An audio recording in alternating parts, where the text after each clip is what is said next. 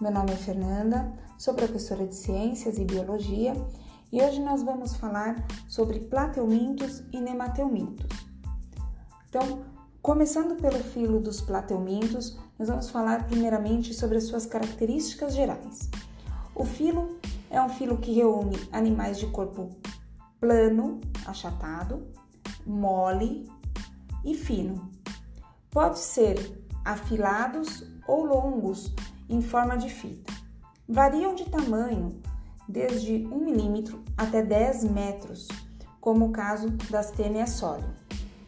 Entre os plateumintos existem organismos das classes tubelária, conhecido como as planárias, que apresentam vida livre e habitam ambientes marinhos e ducícolas, ou lugares úmidos na terra. Os tremátodas, que são parasitas que vivem nas superfícies externas ou internas do corpo de vertebrados, e da classe Cestoda, que também são parasitas, conhecidos por tênias, cujos adultos vivem na cavidade intestinal do ser humano e provocam a teníase. Com relação ao seu processo evolutivo, a cefalização, mesmo que ainda rudimentar, é um importante passo evolutivo no direcionamento das ações de movimento e percepção das alterações ambientais, o que torna os plateumintos de vida livre exímios exploradores. Tá? É, algumas características bem importantes também estão relacionadas com a sua simetria. Ele tem simetria bilateral. Com relação aos seus folhetos embrionários, eles possuem os três folhetos embrionários, tá? Então eles são triblásticos. O sistema digestório é um sistema incompleto, pois eles não possuem ânus e a digestão pode ser intra e extracelular.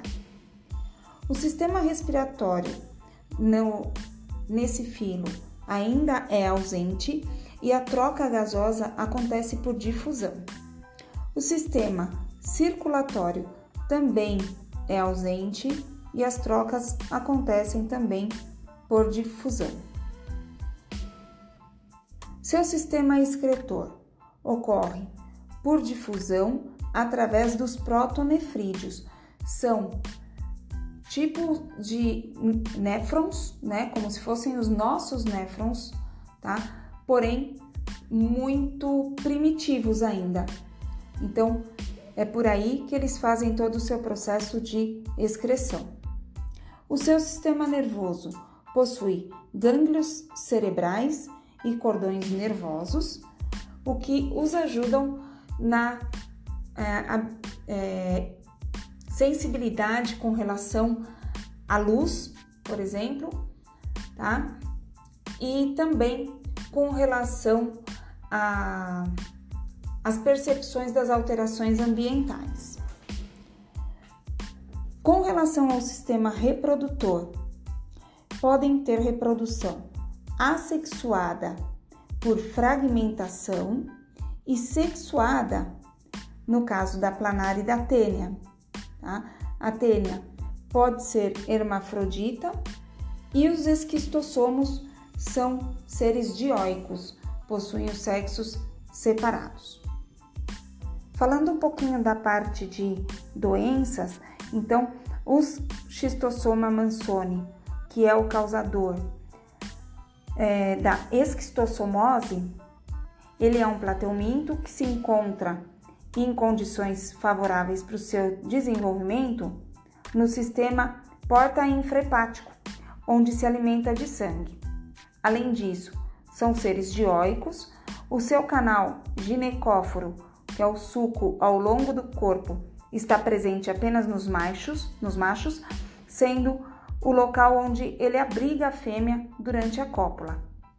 O ser humano atua como hospedeiro definitivo e o caramujo, Bionfalaria, como hospedeiro intermediário. Então, o Schistossoma mansoni pertence à classe das tremátoda e a meiose ocorre nas gônadas dos vermes adultos e a fecundação ocorre nas veias mesentéricas do ser humano. Na esquistossomose, as parasitas adultas hospedam-se no interior do vaso do sistema porta-hepático. A fêmea fecundada libera os ovos dotados de espinhos e estes, quando têm acesso à luz intestinal, misturam-se com as fezes e são eliminados. Na água, os ovos eclodem e liberam o miracídio, que é uma larva ciliada, que nada até penetrar nos caramujos do gênero Bionfalaria, nos quais ocorrem a fase assexuada do ciclo e cada miracídio produz milhares de larvas de cauda bífida, que são denominadas cercárias, que ao abandonarem vão em busca de um novo hospedeiro. Um outro plateuminto, no caso a Tênia ela não possui trato digestório. Esses vermes, eles absorvem alimento já digerido pelo intestino do hospedeiro. O corpo do verme é formado por uma repetição de segmentos, que são as proglotes ou proglótides, tá? Ou ainda simplesmente anéis, que eles vão crescendo por divisão, que é chamada de estrobilização dos anéis da região anterior do verme, que é chamada de escólex. As proglótides fecundadas são expulsas com as fezes. O ser humano é o hospedeiro definitivo da forma adulta da tênia sólio e o suíno doméstico é o hospedeiro intermediário. Os ovos das tênias permanecem viáveis por vários meses no meio ambiente, contaminado pelas fezes de humanos portadores da teníase. Falando um pouquinho dos nemateumintos, então com relação às características gerais, bom, o filo nematoda reúne cerca de 12 mil espécies diferentes, abundantes em todo o mundo. A maioria tem vida livre e é encontrada em diversos ambientes, como água salgada, ambientes lucícolas, solos úmidos e ricos em matéria orgânica raízes de plantas e secreções de lesões de árvores. Algumas espécies são parasitas de plantas, do homem ou de outros animais. Os nematódios também podem ser saprófagos ou coprófagos, vivendo na matéria fecal. São vermes cilíndricos, alongados e afilados em suas extremidades. São capazes de sobreviver a frios extremos e as secas periódicas e, consequentemente, podem ser encontrados nos desertos, nas regiões polares e em outros locais hostis à vida. As, uh, os nemateumintos possivelmente originaram-se de um ancestral semelhante aos plateumintos, mas se comparados a esses ancestrais, os nemateumintos apresentam distinções de caráter evolutivo, uma cavidade corporal preenchida de líquido, pseudoceloma, na qual se encontram os órgãos internos, constituindo um esqueleto, um esqueleto hidrostático, um sistema digestório completo, ausência de cílios e ventosas e sexos separados. Além disso, possuem simetria bilateral, são seres triblásticos seu tubo digestório é completo, possui digestão intra e extracelular. O sistema respiratório é ausente e fazem suas trocas gasosas por difusão. O sistema circulatório também é ausente, fazendo suas trocas por difusões, tá? E o sistema excretor é feito através de uma célula em forma de H, que são as renetes. Tá?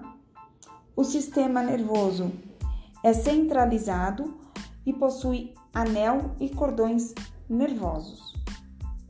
Agora eu vou citar para vocês algumas doenças causadas por nemateumintos, como por exemplo a ascaridíase, que é uma parasitose geralmente benigna causada por um verme, verme nematódio chamado Ascaris lumbricoides e conhecido popularmente por lombriga.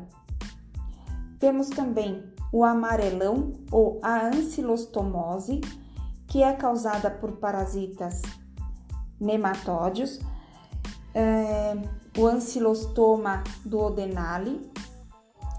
Essa doença foi demonstrada em histórias, é, numa história produzida por Monteiro Lobato sobre o Jeca Tatu, que era um caipira que morava numa zona rural, que andava muito descalço e adquiriu a doença, tá?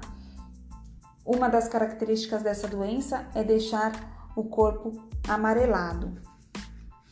Claro que tem outras características também, como por exemplo, é, fadiga, né? Muito cansaço, falta de apetite, tá? Então, o andar descalço é, é um meio também de transmissão da, de uma verminose.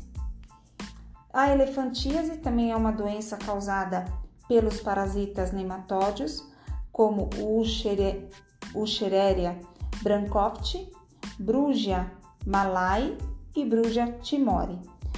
São comumente chamados de filárias que se alojam aí nos vasos linfáticos, causando linfedemas que causam principalmente o inchaço né, da, dos membros inferiores. Pode também afetar outros locais, ok? E um outro que nós vamos citar aqui para você sobre é, os nemateumintos é o bicho geográfico, que é a larva migrans, ou bicho geográfico, ou bicho das praias, que se caracteriza por um conjunto de sintomas causados principalmente por larvas do, vermo, do verme Ancylostoma brasiliensis. Essa doença é uma doença causada por parasitas intestinais presentes nas fezes de cães e gatos. É, ao defecar na terra ou na areia, os ovos são eliminados nas fezes, liberam essas larvas, as quais penetram na pele humana, causando a doença. Essas larvas ficam em lugares como a areia da praia, areia de construção, locais onde os cães e gatos urinam e defecam.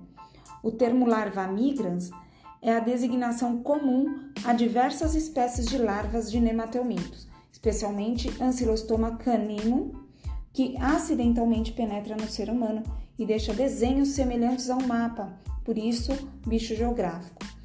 Durante, a, durante o momento que ele está se movimentando, vai fazendo um desenho parecendo um mapa. Geralmente infectam crianças por estas terem a pele mais fina.